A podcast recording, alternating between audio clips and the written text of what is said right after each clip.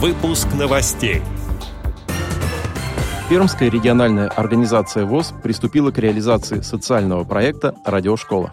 Состоялось заседание Совета ветеранов при Центральном правлении Всероссийского общества слепых.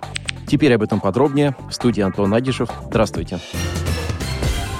12 мая состоялось заседание Совета ветеранов при Центральном правлении Всероссийского общества слепых. В работе заседания приняли участие президент ВОЗ Владимир Васильевич Сипкин, вице-президент ВОЗ Владимир Сергеевич Вшивцев, руководитель администрации аппарата управления ВОЗ Владимир Викторович Рузляев, генеральный директор Института ВОЗ Реакомп Сергей Николаевич Ваншин и другие. В ходе мероприятия были рассмотрены вопросы подготовки к столетнему юбилею Всероссийского общества слепых, заслушана информация информация о специальной военной операции и необходимости подготовки к решению вопросов комплексной реабилитации военнослужащих, получивших ранения. Обсуждены результаты деятельности депутатского корпуса ВОЗ, различные вопросы законотворческой деятельности в части защиты прав и интересов инвалидов по зрению.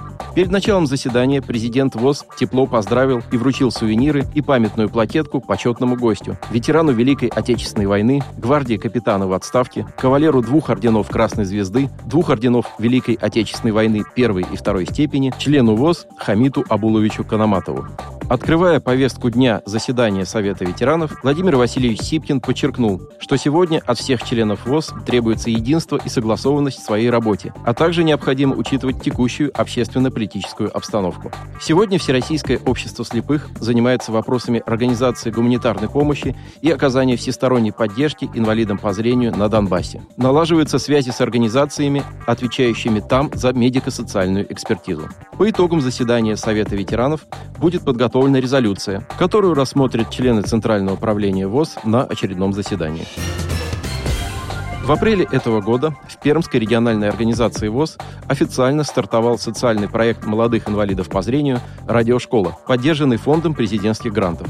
Первыми слушателями, получившими навыки радиоведущих и журналистов, стали молодые активисты Соликамской местной организации ВОЗ. В ходе теоретической части ученики узнали, в чем заключается работа радиоведущего, что такое артикуляция и постановка голоса, как справиться со страхом публичных выступлений и многое другое. В дальнейшем подобные обучающие семинары пройдут в других местных организациях Пермской РО ВОЗ. Целью социального проекта является содействие профессиональной реабилитации людей с нарушением зрения и расширение возможностей их вовлечения в сферу интеллектуальной трудовой деятельности через обучение навыкам речевых коммуникаций на примере работы радиоведущего и радиожурналиста.